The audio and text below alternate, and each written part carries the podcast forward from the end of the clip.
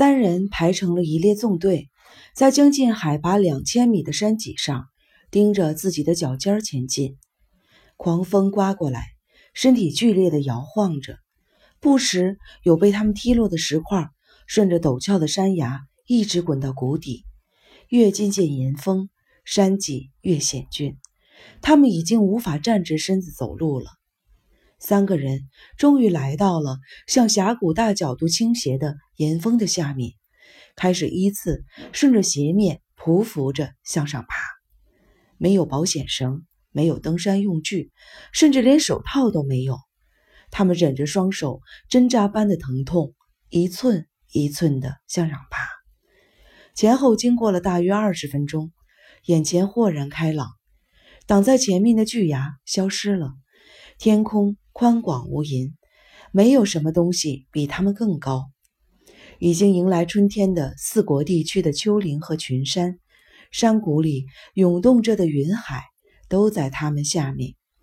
在好像漂浮于空中的岩峰的顶部，只有一米见方的一块地方可以立足。一个标识牌竖在那里，上面写着“海拔一千九百八十二米”。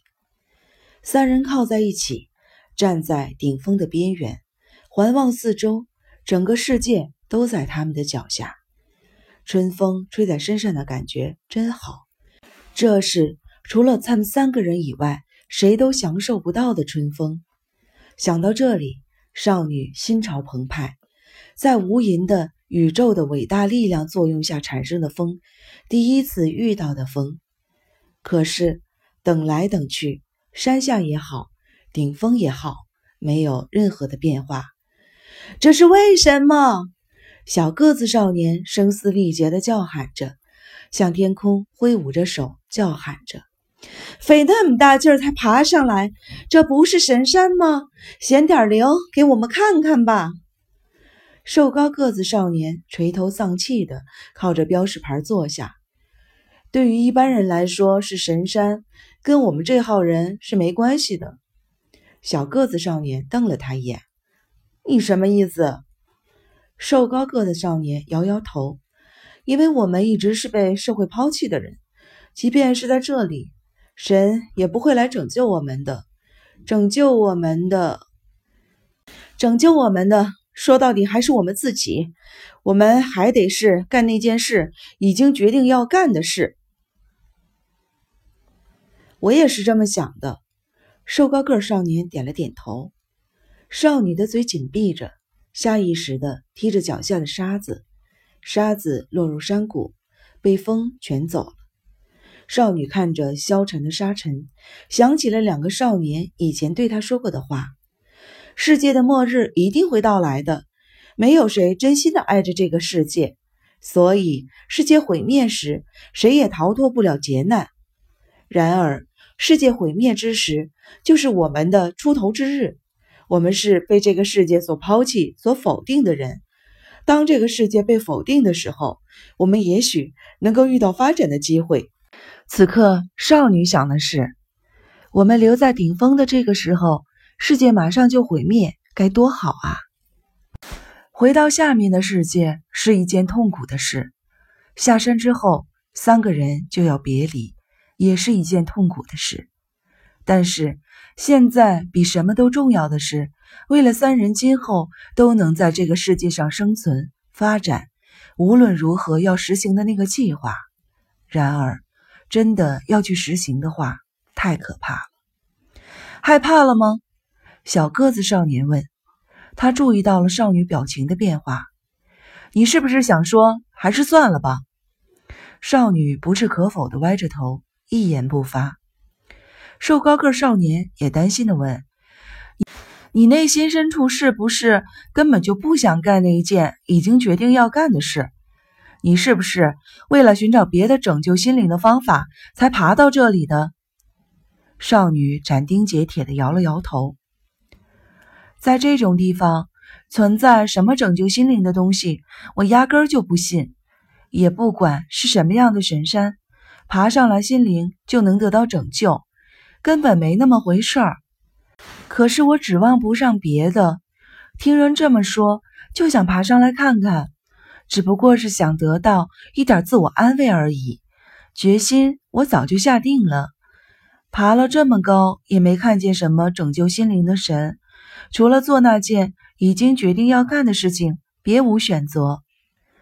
少女尽量的控制着自己的感情，用平静的语气说：“她摸了摸标识牌，又说，虽然已经决定要干，但还是想得到某种认可，得到某种保护。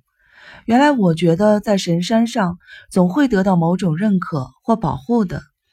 我想豁出命来爬到顶峰，也许能够得到神的许可。”少女面向太阳站着。他的左侧，浓雾从谷底滚滚涌来，在强烈的日光的照射下，构成浓雾的粒子在颤抖。小个子少年勉强的笑了笑：“没关系，就是神不允许，我也干。”瘦高个少年瞅着少女的脸说：“只要有你的认可和保护，我就干，一定要把你，把我们，把我们自己拯救出来给你看。”少女站在正中间，听着两人争强好胜的表白，焦躁不安的大声的叫喊：“谁来保护我？”这是从内心深处发出的叫喊，没有人回答他。喊声被浓雾吞没了。少女背向少年，背着太阳，用手指抹着眼泪。就在这时，浓雾里出现了一个东西，少女凝视着它。这里是刀削般的断崖，任何东西都不可能悬挂漂浮在浓雾中。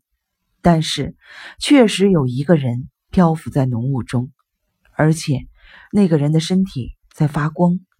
他的身材几乎跟少女一样，沿着他身体的轮廓放射着淡黄色的光芒，头部还有一个红色的光环。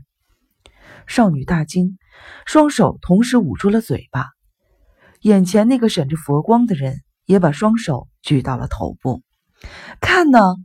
少女指着佛光人，佛光人也指着少女。他的手指尖放射了一道彩虹，随后又以多彩的颜色构成了一只手的形状。两个少女也注意到了佛光人的存在。三个人都看见了站在浓雾中的人，不是梦，也不是幻影。确确实实的站在眼前，莫非是神？如果是神的话，一定会送给我们什么吧？一定会告诉我们什么吧？